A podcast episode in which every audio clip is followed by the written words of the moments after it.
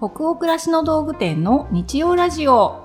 チャポンと行こう。10月27日日曜日の20時になりました。こんばんは。ナビゲーターの店長佐藤と。アシスタントの吉部こと青木がお届けします。日曜ラジオチャポンと行こうでは明日から平日が始まるなという気分を皆さんからのお便りをもとに女湯トークを繰り広げながらチャポンと緩めるラジオ番組です。各週日曜日に放送しております10月もね後半になってうん。なんか最近ニットばっかり買ってる。へえなんか寒くなって嬉しいです、うん。買いたいなセーター。ニットが着たくなったり欲しくなったりする季節だなと思いますが、皆さん最近ねどんなお洋服だけじゃなくてお買い物されてるでしょうか、うんうん。物欲の秋なんていうね言葉もね。ありますけどね。一緒にお買い物も楽しみましょうではお便りからまずスタートしましょうかね。はい、はい。東京都にお住まいのラジオネーム花広さんからのお便りです。第41夜の大人になってからの友達の会。自分の話を聞いてくれる人じゃなくて自分が話を聞きたい人が友達ってところに共感しました。ママ友でもっと話を聞いてみたいと思っている方がいるのですがママ友だからこれぐらいの距離感って決めつけていた気がしますグイッとを心がけて友達になれるように話しかけてみようと思いました。ありがとうございました。あー嬉しい。花広さんありがとうございます。友達のなんか定義っていうところで自分の考える定義はこうですとかってお便りくださった方もね、うんいらっしゃって、うんうん。すごい興味深かったですね、ね。はいじゃあもう一つ、愛知県にお住まいのラジオネームビッケさんからのお便りです。佐藤さん吉部さんこんばんは第41夜を聞いてまさに私にとってお二人は心の友だと思いました。お二人の書くコラムが大好きで共感したり感心したりもっと話を聞きたいと思っています。これからも楽しみにしています。しかしそうは言っても現実は友達のことで悩むこともあり学生の頃のように無理をして付き合うことはありませんが気の合う友達を見つけたり相思相愛になるのは難しいと感じています。これは永遠のテーマですね。確かに、確かに。そうね。相思相愛を確認してないで私今架空の友達いっぱいいるから。あの勝手に友達だと思ってるから。確かにそうね。そうだうね、ん。まあ、だから現実世界は全然違う背景とか文脈を持った人がより集まれば、うん。まあいろんな摩擦とかうん。勘違いとか誤解とかってあるから相思相愛難しいけどうん。現実の人間関係を頑張るためにもうん心の友が必要っていうことでどうでしょうか？そだね。だね、はい、私にとっても そういう人必要なので、うんうん。書くっていうわけじゃないけどまあ、実在はしてるんですけどね。片思いすぎるってい。う,、お互んんそうそうそうそう。この間の本とかね。そうですね。そういうのも全部友達扱いしてなんて話してましたけどね。ありがとうございます。もう一つお便りが。はいもう一つはいお願いします。東京都にお住まいのラジオネーム R さんからのお便りです第42夜の贈り物の話聞きました。贈り物に関しては自分のテンションと相手のテンションが合ってないなぁと思うことが多かったです。若い頃はそんなことばかり気にしていました。今はおばさんになったせいか私がこう思っているんだからこうしたいんだという方を優先することに決め相手の反応よりもきっちり自分の気持ちを伝える方に心を込めようと思いました。相手がこんな大層なものと思っていても本当にあの時助かったよ。いつもお世話になっています。嬉しかったです。をきちんと伝える。そちらがいいかなって。お二人のお話で周りのお世話になっている人に何かを送りたくなりました。秋の休日そういうものを探しに行くのもいいですね。うーん。R さん素敵なお便り、ねえ。ありがとうございます。確かにね贈り物。でも面白かったですね。あんまり話をしたことがないうんうん。そうテーマ？ですねなんか穴場というか。なんていうんですかね。あのちょっと暮らしとか生活とか、まあ、人生の中でも、うん。でも案外そういうところの細やかな部分に価値観とか、好みが出そうとか、うん。どういうこと気にしてるかとか、うんうん。そういうのが漏れ出る分野だなって話しながら思って気づいたんですよ私私も。話し始めるまではこれのお題で何が出てくるかっていうのは想像できなかったんですけど、うん。なんか収録が終わったら、ん。あれ？結構いろいろ振り返れるなまだっていう思いがありましたね。す。ごいわかります？こう広いというか、うん。深いというか、うんうん。まだまだいろいろエピソードとか人間としての何かみたいなのが なんか出てきそうなんですよ。いや出てきそう。贈り物っていうテーマってやっぱり人がいて、あうん。渡す人がいてっていう、うん。この人間関係の話なんだなっていうことでですすよよね。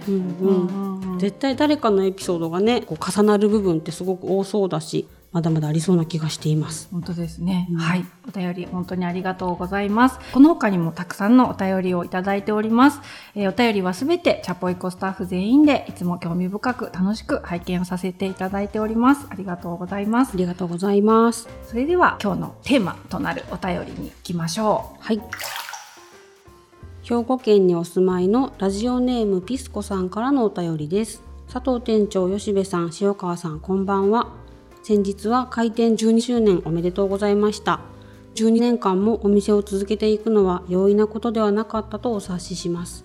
私は物事を長く続けることはできても最後の最後で気が抜けてしまうということが今までに経験として何回かあります。そこでお店を長くそして変わらず素敵に続けられている秘訣を教えていただきたいです。またクラシコムの雰囲気を作っている社員の方々の共通点もお聞かせください。うあのいつの回だったか、最初の少し雑談のコーナーで、うん、今日は北欧暮らしの道具店の開店記念日です、パチパチパチっていうお話をさせていただいたので はい。それをね聞いていただいた方からのうん。お便りということですかね。これは間違いなく沸騰していきそうな気配を あの私感じておりますので、はい。まずじゃあクラシコムの雰囲気を作っている社員の方々の共通点、お題が来ておりますが。共、吉部さんは今クラシコムで働いて何年になりますの？もしかしたら10年？え本当？子供が2歳のクラスに上がる時だった気がするのね。だとするとそこの年から保育園に通って仕事も復帰してるから、うんで子供12歳だから、うん私は10年それはちょっとあれだね。吉部の生誕祭じゃないけど 吉部の40歳の誕生日と クラシコムの勤続10周年をちょっとお祝いしたくなっちゃう。いや青木さんとこの間、はいはい。もう一人、はいあの間もなく10年ぐらいになるっていうスタッフがいるんですよね。はい。まあ、彼女が多分続けてくれれば初めてなので、はい。クラシコムにとっても記念すべきうん。10年勤めてくれた人だということで、なんかしたいねなんて、あんまりそういうことを個人に対してね、うん。やる会社ではないですけれどうんもさすがに10年っていう社員が誕生したかするかどうか、うん。でも先に誕生してたっていうことが ちょっと親戚をどうしても頭から対象外にしてたところが私も私も兄もあって。でも私もそうなんですよ 吉部さんって何年働いてるんですか？って言われて、え7年ぐらいかな？みたいな。なんか計算できてなくて。かなみたいななんか雑に答えちゃってたんですけどよくよく考えたら多分10年。ああじゃあそうだ先に吉部さんだ。どうですか？スタッフの中では、うん。もう一番長く実 実は現存する。的に現存するというか続いて継続して働いている代表としてどんな人がどんどん集まってきてくれてるなとか、うん。共通点ってなんかある？でも全然違うタイプの人がまあいっぱい入ってきているなっていう気はしてるんですよね客観的に。でもなんか違うカラーの人が集まってるのによく同じ雰囲気で仕事がまとまってるよなっていうなんか不思議な気持ちなんですよね。会社に染まってるんですかね？染めてる？そんなわいいやいやいやそんなことはないと思うけど。あとは一生懸命な人が多いしまあ真面目はそれは社会人だからみんな仕事しに来てるのでそれは真面目なんですけど機嫌のいい人多いなって思いまあすなんとなく。そうだね、うんそこはなんかみんなもともとっていうのもあるかもしれないけど、うん。まあ、意識してそういうふうに、こう会社の中で振る舞ってくれてる部分もあるかもしれないけどね。ん。そういうふうに見せてくれている人たちっていうのは、うん。こう自分のコントロールが効いてて、うん。大人だなと思ってます、うん。その年の人問わずそういう振る舞いができるって大人だなって思いません、うん。結構普通できないなと思うので。自分を律するの方の割と自立してる人があそうそう。多いかなって。確かにそういう印象の人を選ばせていただいたりしてる部分もあるのかな。あと結構最初は遠慮がちだけど2週間ぐらいするとものすごく発言してくるようになるので。なんかそれみんなで猫がちょっとずつ。そうそうそう。あ言ってもいいなって思うのかどんどんこうぐいぐいいろんな意見が出るのでそこがいつもなんかいいなって思ってるとこです。う。んそうだね。そうそう。自分と相手とこううん。両方が視野に入ってるみたいなところは大事にしてるかもしれないねみんな。ううん。ん自分自分っていう感じでもないし、うん。上司だったり先輩だったり相手が言うこと 100%OK です。そうもうその通りにします。みたいな感じでもないというか、ないですね。私はこういう意見もあるんだけど、うん。でもそっか今会社の方針としてはそうしてほしいのか、うん。じゃあこのくらいで折れようかとかっていう、うん割とこう両方大事にしてるっていう人が多いような気はするな。ですね。うん。自分も捨ててないけど、じゃあすごい我が強いだけかっていうと、うんうんそうでもないというか、うんうんうん。割とフィードバックされるとさっと折れたり出してた意見引っ込めたりするっていう人も多くて、それって勝ちとか負けじゃなくて、うんどっちが一番成果につながりやすいかとか、最終的にどっちの方が多くのお客様が喜んでくれるかみたいなところでうん。納得して、あそっかみたいな。うんうんうん。でも私こう思ったんだけどなぽよよよんみたいなのも 全部捨てちゃうわけじゃないっていう、あうんうんなんかそういう正直さっていうのかね。うんうん。うん。私もそうありますね。フィードバックでえあそういう感じなんだ。まあ今はそうなのかって思って、なんか移り変わるものだから、ん。いろんな決定ってみんなそうやって受け止めてるのかもしれないですね。うん。特徴的な部分かもね。塩川さんとかどう？なんか。私4月いっぱいで卒業しちゃったあれなんですけども、うん。こうやって来させていただいてて、うん。みんな本当に仕事が好きな人たちがこんなにも集まってて。いやー楽しかったな。楽しかった振り返りモード。いや今も楽しいんですけど、うんうん本当に飲み会とか行くと、うん。結果みんな仕事の話をすごい延々と飛び交ってて、うん。なんかますごい心地がいいというか、うん。みんな仕事好きだし楽しく働いてるなっていうのがすごい印象として強いですね。なんか悩んだりちょっとモヤモヤしてることとか、うん。納得いってないこと含めて、うん。言い方が難しいけど一つの職場での人生として楽しもうっていう気概のある人がすごく多い気がする。あ強いよだからなん か。強い。強いっていうかそのなんていう気が強いってことだけじゃなくて、うん。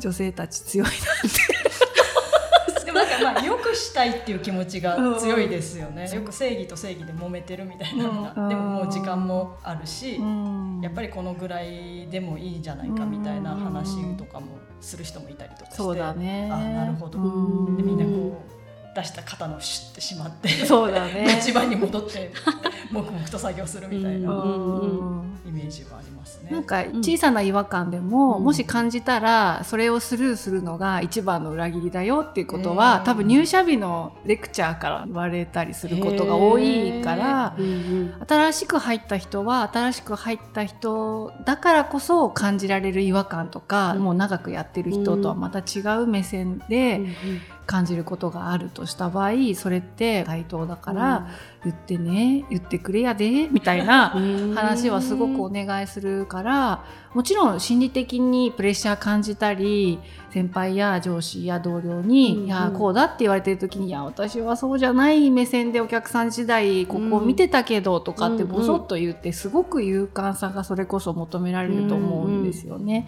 上手に言えるかとか気持ちよく言えるかってそれできたらサイアンドコーだとは思うんですけど、うんうん。でもそれが下手くそだったりちょっと変なうん。不機嫌な、例えばね言い方になってしまったとしても、うん言ったっていうことはうん。見たいなって思います、うん私、うん。あ言ったみたいな感じで見てる、自分事として捉えて感じたことは伝えようってなってる人が多いような気はしますね。その新人さんたちに最初にやってるっていううん。レクチャー、うんうん。字ってこうだよみたいな話を聞いてみたいです。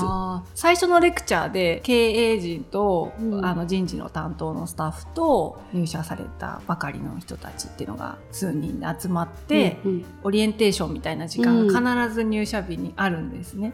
紙に経営者に対しての質問を新しいスタッフが書いてくれて、うんうん。箱の中に詰まってて、うん。休暇何してますかとか、趣味は何ですかみたいなライトな質問もあれば、うんうん。必ず新しいスタッフにこの会社が求めること期待することは何ですかって入ってない回がないの。へえそれも仕込みで入ってるんじゃないですか。まあ、かもしれないね。必ずそこで代表の青木なり私なりが話すのは違和感スルーしないっていうのと、うんうん。もう一つ必ず言ってるのは教えられたり説明してもらったりする人に対してポジティブな反応を返すっていうことは、うん。もう入社1日目から早速貢献できる仕事だから、とにかく最初の1年はうん。機嫌よく、く、うん。へポジティブな反応を返してたらもう100点だから、うん。まだまだ作りたい特集が書けないとかそういうことでイライラされる方が、うん。ある意味で面倒くさいから。あのとにかくポジティブな反応を教えてくれる人に対して返すってことがうん。本当に会社を良くする、うん。それは何でかって言ってよく兄が話す例えが例えば家庭に、まあ、赤ちゃんが生まれます。じゃあその赤ちゃんがいつも不機嫌で、うん。なんか泣いてギャーギャーギャーギャーっていう時って家族全体がわーって暗くなるけど、うんうん赤ちゃんがニコニコニコニコしてたらそれだけでよかったな、うん。みたいな風になっていくっていう会社も一緒で新しい人が入社するって赤ちゃんの誕生とある意味で一緒だから、うんうん。その絵を迎えるお兄ちゃんお姉ちゃんお父さんお母さんっていう人たちがいるわけなのでそういう人たちが良かったって自信が持てるような、うんうん。そういうコミュニケーションって入ってきた人しか発せないことだから、うんうん。それはすごくこう意識してもらえると会社全体が良くなるよーっていう話は100回やるとしたら100回ともしてる話だと思います。うん。吉部さんの時代は多分そういううん。オリエンテーションっていう仕組みがなかったと思うんで。ですね、うん。今日からよろしく。こういう仕事してねっていう人たちが多分昔の人は何人かいたと思うんですけど、うんうんうん。私の時でもその話なかったあですね。本当、えー、あ本当？だから今割と最近なのかな。最近もうほとんどしてるその多分話筒井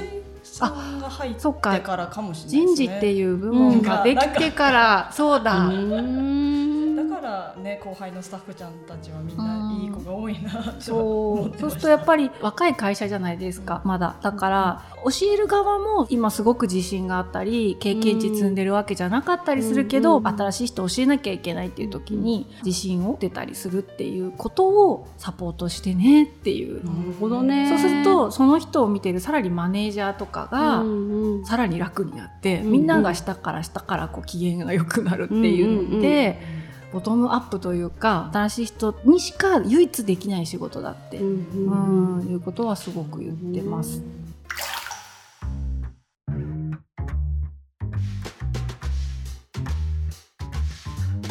というクラッシュコムの雰囲気を作ってる社員の方々の話でちょっと長くなっちゃったんですけど、うん。今年の夏にトークイベントでお話をした時に同じ質問をいらっしゃったオーディエンスの方が挙手して質問してくださったんですよね。はい。楽しそうにはニコニコ話してるから見えるけど、うん。まあ、実際はいろいろあるわけだと思うので、どうして今まで頑張ってこれたのかその動機の源泉とか秘訣があったら教えてくださいみたいなのですごい答えに詰まったんですよね。うんうんちょっと考えさせてくださいっていう気持ちでポロポロ話しながら考えたんですけど現実例事だけじゃないことが生活ってもう詰まってると思うんだけど自分の好きなカップだったり、ちょっと読めてよかった詩とか文章とか、そういうもので自分もすごく救われてきたから自分もそういうものを誰かに届けられる仕事がしたい。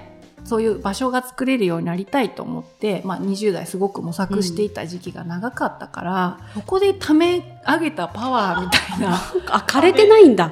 そうそうそうそうそうそう。源泉がやっぱりあるのかなっていうのは最近やっと思う、へえいろんな虚しい気持ちになったり、うん。もっとこういうことがしたいのになっていう悔しい気持ちがあったりっていうのもあったので、その時やりたかったことが、まあ本当にいろんな偶然だけれども、北欧暮らしの道具店っていうお店を始めることでできるようになった部分もあって、うん。北欧のヴィンテージ食器をね、売るところから私たちのお店ってスタートしてるんですけど、スウェーデンとかフィンランドに行って買い付けてきた、まあ、カップソーサーとか、お皿とか、お鍋とか、うん。そういうものを売ってたんですけど、一点物として。うんでも当時すごいそういうものを検索でね探してくださってたまたまうちがヒットしてうん。北欧暮らしの道具店を知ったとかっていうことでしか知り得ることができなかったと思うんですよね、うんオープン当初って。本当に認知していただけてなかったと思うんで。でもそういうふうにたまたま知った人がブログを読んでくれて、うん。あ店長さんってこういう感じの人なんだとか兄の青木さんってこういう社長さんなんだとかっていうその兄弟に興味を持ってくれたり、探してたカップを買うに至ってくださったりっていうことがまあうん。起きて、ネット上だけどなんとなく知り合ってうん私たちが選んできたものをね値段をつけて売ってるのに、うん。まあ、それを購入してくださってうん。まあある意味奇跡だと思うんですよね、うん。まあ当時の自分たちの感覚からしたら。でその奇跡のさらに上の奇跡が感謝していただいたんですよね、うんちょっと気持ちが豊かになったとかやっと探してた好きなカップが買えて、うん。本当幸せですみたいなメールをいただいたりした時に、あもう奇跡の上に奇跡が起きたわっていううん。気持ちはもうすっごい覚えてて。その一瞬の気持ちがすっごく支えてる、もう心の中の点みたいにしてうん。残っている、その時の、あ、本当に自分がやりたかったのってこういうことだなって、うんうんいろいろ、あの、余曲折あったんだけれども、あ、物を売るってことだったかっていう、そのものに何かを挟んでお客様とやり取りするっていううんコミュニケーションに多分すごく幸せを感じたんだと思うんですよね。あ自分がしたかったのはそういうことだったのかなって思った気持ちがずっとこういうふうにして会社を自分がやっていけるかなとか、うんふーっと気が抜けちゃいそうなタイミングって数えきれないほどこの13年にもあったと思うんですけど、でもそのいつも心の中にある出だしでうん思った気持ちが案外強い点でへえその点がパワーを生んでくれてる部分はあるなってご質問いただいて思ったり、あともう一つは湧き続ける泉みたいなものがあったとしても、やっぱり続けるって一筋縄ではいかないシーンってあるんですけど、素敵に続けようとしてないっていうのが多分一番のあれかもしれないです。うんうんああこれからも続けていけるかなって不安になる時って自分の周りの環境か自分自身の変化をやっぱ予兆してる時だったりするんですようね。んそういう疑いとか迷いがない時って突っ走れちゃうタイプなので、でもあれなんか首かしげる時期ってうん何かがはまらないんだよね、うんきっと自分の中で。自分と環境か、環境と自分かは分かんないけど、うんどっちかが何か変わろうとしてる時に体質とかモードの変化をやっぱり求められるっていう時期がうん。たびたび今までのうんうん。会社とかお店やってくる中でもあって、うん。その時に素敵じゃいられないんですよね。髪をね振り乱すうん本当に集体を晒している会社の中で。わけのわからない説明しかできないとかっていうシーンもあって、うん。でも一生懸命姿勢のみ社員に伝わってるみたいなことはすごくあると思うんですよね。あるある。う。んでも去年言ってたことと違うなとかっうんてしょっちゅうあると思うんですよね。だから変化に気づくないことにしないっていう敏感さと何かを変えていかなきゃいけないから、うん。胆力とか体力がいるんですよね、そこで。うんうん。ああまた何かを変えていくタイミングかって、その時によっこらしょでも髪振り乱してでもいいし醜いざまでもいいから対応しようとしている様を見てほしいスタッフ。に、いやお客様にもそうだと思います、うん。それ自体をあんまり隠さない、うん。結構悩んでる感じ最近のインスタで出てるなとかでもいいと思ったりはしてて、うーん。面白かったな。あの面白いな締めそうになっちゃった今。あんまり聞いたことなかったから改めてへーって思いました、うん役立つおばさんっていうキーワードをどんな風に年を重ねていきたいですか、うん。みたいな話の時にしたかもしれないけどいい状態でうんずっといるために頑張るっていうよりは、うん。いろんななんか状態とか変化の荒波に揉まれて、そのたんびにバタバタやっていくっていうこと自体は飽きないし、うん。こう葛藤しながら少しでも一歩でもより良い人間になりたいっていうのが、うん長く続けることの、なんか根底にある気がします、うん。長く続けることだけが価値だとは思ってないんですけど、うん。自分の場合は会社を始めてもうスタッフもいるっていう責任感もあるから、うんまあ、できれば続けていきたいよなっていうマインドがまあある元でのお話なんですが、うん。続けるためには変わらなきゃいけない、うんうん。変わるためにはやっぱりそれなりの体力を消耗する、うんうん。いくつになってもどんな経験を積んでもその時々が全て新しい変化だから、うんそれをバタバタもじゃもじゃやってるところをもう見ていただく。ざまを。そうですね。うん、見てきたよね。見てきていました。よね。そう。見て違う違うとか言ってて、何が違うんですかってなって、いや、今まではそう言ってたけど、これからは違うのみたいなね。みんなこうハテナを抱えながらなんか物ボケみたいなこれですかみたいなのそうね。近づいてきた。でもやっぱり違った。みたいな。そう。ガーンみたいな。そうね。一個一個そうですよ一個ね一個そうそう、今塩川さんが言ってくれてすごい思ったのは、それにやっぱ付き合ってくれる、そのスタッフとかお客様うんですよ、一番の秘訣は。うん。うんうん。そう。だから「え何言ってんのかこの人わかんない」って言って、うんうん。やっぱり一緒の仲間で言ってくれなければ、私もさすがにそこまで強靭な精神持ってないから、頑張れないと思うんだけど、そうですね。わけわかんないけどなんとか汲み取ろうとしてくれるスタッフが近くにいるし、うん。なんか北欧暮らしの道具店が変わっていこうとしている時に、まあ、何かちょっとした考えあるのかなって興味を持ってうん見てくださるお客様も本当にたくさんいらっしゃるから、このチャポンもそうだしチャポランの方からいただくお便りもまさにそうなんですけどそう続ける秘訣になってる。おー。いや本当に本当に。だって そうでしょ？でもそうね。ね。絶対そうだよ、うん。スタッフみんなそうだよね。確かに確かに。だからやっぱ反応があるっていうことありがたいっぱりだから変化するの大変だけどその変化を一緒に乗り越えようとしてくれる人がいる、それを見て反応してくれるお客様がいるっていう、うん。まとめるとそういうことでやんす。多分。ぐるぐるいい円が回ってんだね。車輪がねうん。一個ずつ。確かに一人では本当絶対できてないけど、うん。まあ、自分のやりたかったことって動機もあるけど、うんうん。うん。話せば話すほどそれだけでは来れなかったし、うん。これからもやれないだろうなって思ってきた、うん。なんか 本当に、ねちょっとまだ続けられそうだね。うん、もうちょっと頑張れるかも。も うちょっと頑張れそうだね。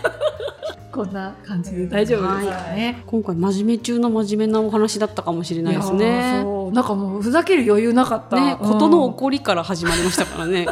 本当だね。ねまあそこから見てる人だしさ吉部。あそうですん吉部ねさん相手だから話しちゃうっていうのもあったかも。吉部さんを通してみんな聞いてますけどねこの背後に オーディエンスがいっぱいいますけどね私が 私がうんうんって聞いてるけどその後ろにわーってチャポラーの皆さんいますからいねやーでもありがたいことですよね結論感謝だな。ううんん、うん本当そう思います。本当に。反応に支えられてるわ。いやマジで。そうチャポンやってから私元気出てきてる気がすやった った。る。うん、やっぱり。あそう。ん。よかったよかった。うん。楽しいです。この仕事。